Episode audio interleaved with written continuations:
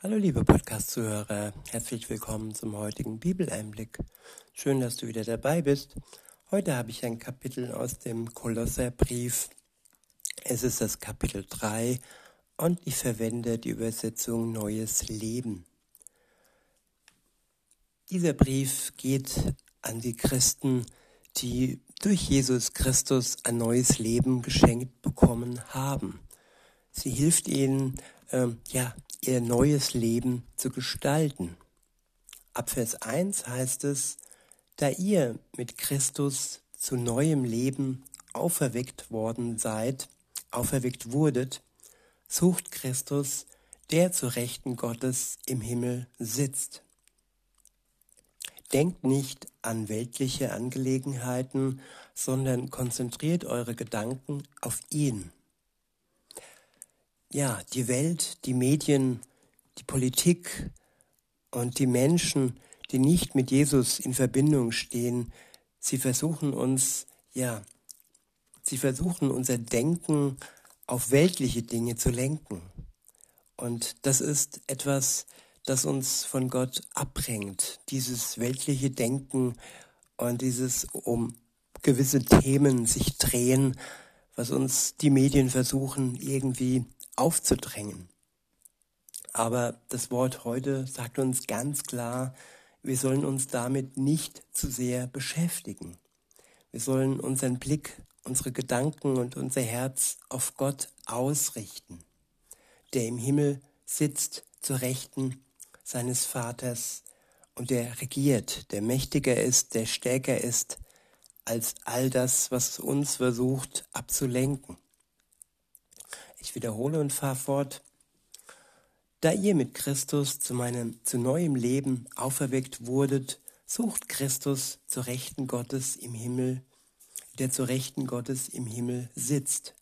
Denkt nicht an weltliche Angelegenheiten, sondern konzentriert eure Gedanken auf ihn. Denn ihr seid gestorben, als Christus starb. Und euer wahres Leben ist mit Christus in Gott verborgen. Ja, mit Christus gestorben sein, für diese Welt gestorben sein. Jesus ist gestorben, er ist nicht mehr in dieser Welt und auch wir sollten uns nicht zu sehr fixieren auf diese Welt und auf das, was uns die Welt diktiert. Weiter heißt es, ich wiederhole nochmal den Vers, denn ihr seid gestorben, als Christus starb, und euer wahres Leben ist mit Christus in Gott verborgen. Ja, das Verborgene sollten wir suchen. Das wahre Leben, das in uns ist, sollten wir da suchen, wo es lebt, nämlich in Gott und nicht in dem, was schon längst dem Tod preisgegeben ist, diesem weltlichen Leben. In Vers 4 heißt es, wenn Christus, der euer Leben ist, der ganzen Welt bekannt werden wird, dann wird auch sichtbar werden, dass ihr seine Herrlichkeit mit ihm teilt.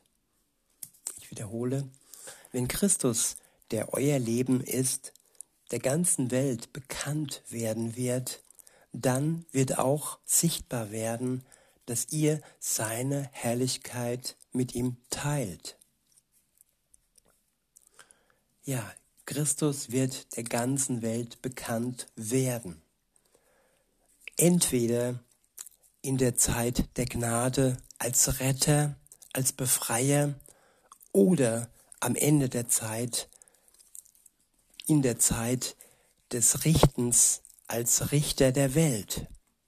Jeder hat die Wahl, ihn als Retter anzuerkennen, seinen Tod am Kreuz für sich in Anspruch zu nehmen oder dann am Ende der Gnadenzeit beim Gericht durch ihn gerichtet zu werden. In Vers 5 heißt es, deshalb sollt ihr die Schwächen der Welt in euch abtöten haltet euch fern von Unzucht, Unreinheit, Zügellosigkeit und falschen Leidenschaften. Seid nicht geldgierig, denn das ist Götzendienst. Wer so lebt, den wird Gottes schrecklicher Zorn treffen.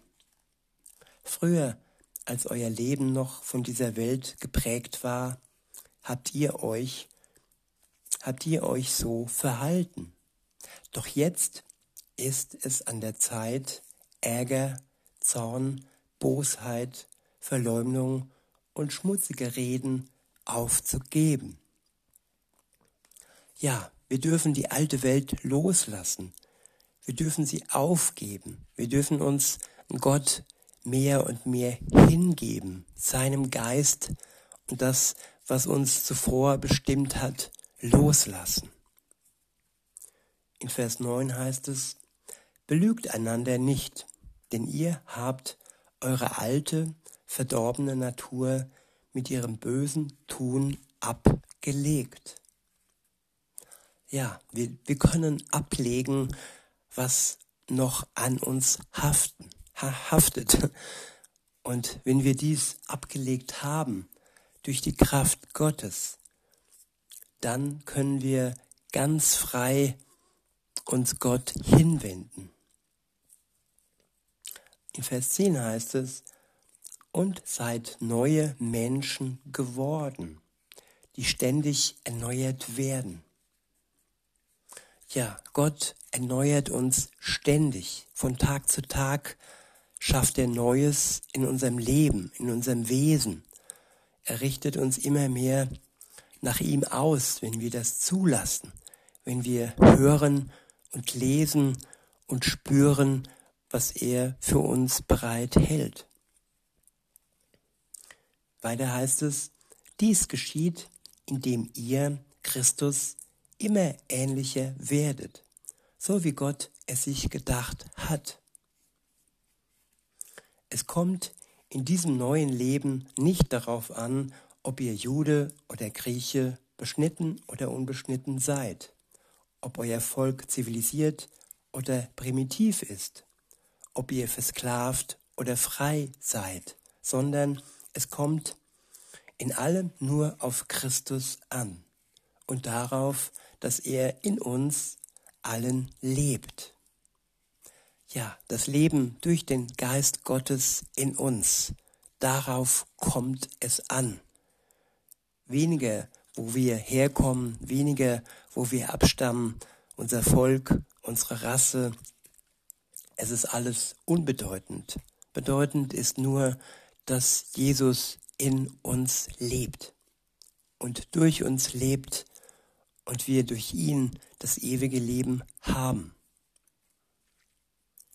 In Vers 12 heißt es, da Gott euch erwählt hat, zu, seinem, zu seinen Heiligen und Geliebten zu gehören, seid voll Mitleid und Erbarmen, Freundlichkeit, Demut, Sanftheit und Geduld. Ich wiederhole, da Gott euch erwählt hat, zu seinen Heiligen und Geliebten zu gehören, seid voller Mitleid und Erbarmen, Freundlichkeit, Demut, Sanftheit und Geduld. Das sind alles Eigenschaften, die der Geist Gottes in uns durch die Liebe, die in uns ausgegossen wird, bewirkt. Nicht wir durch unser Menschsein können dies, wir können nicht durch uns heraus das, was Gott in uns erst zum Vorschein bringt. Durch ihn können wir Mitleid empfinden, so wie Jesus Mitleid hatte für die Welt, können wir Erbarmen haben so wie Jesus zuvor mit uns Erbarmen hatte. Und ja, so freundlich, wie er sich uns zugewandt hat, ja, diese Freundlichkeit können auch wir uns schenken lassen.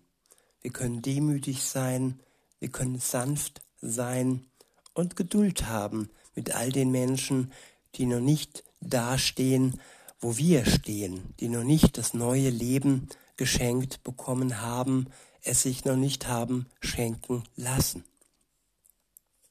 In Vers 13 heißt es, Seid nachsichtig mit den Fehlern der anderen und vergebt denen, die euch kränkt, die euch gekränkt haben.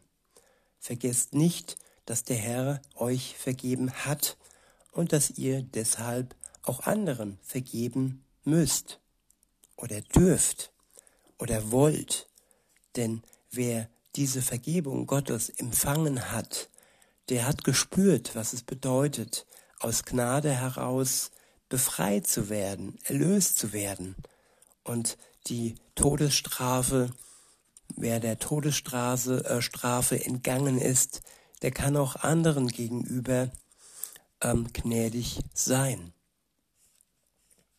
In Vers 14 heißt es, das Wichtigste aber ist die Liebe. Sie ist das Band, das uns alle in vollkommener Einheit verbindet. Euren Herzen wünschen wir den Frieden, der von Christus kommt. Denn als Glieder des einen Leibes seid ihr alle berufen, im Frieden miteinander zu leben. Ja, diesen Frieden können wir nur leben, wenn wir die Liebe Gottes in uns tragen. Wir können versuchen, anderen gegenüber friedvoll zu sein, wenn sie selbst aber nur, ja, Hass und Feindschaft in sich tragen, dann können wir nur für sie beten.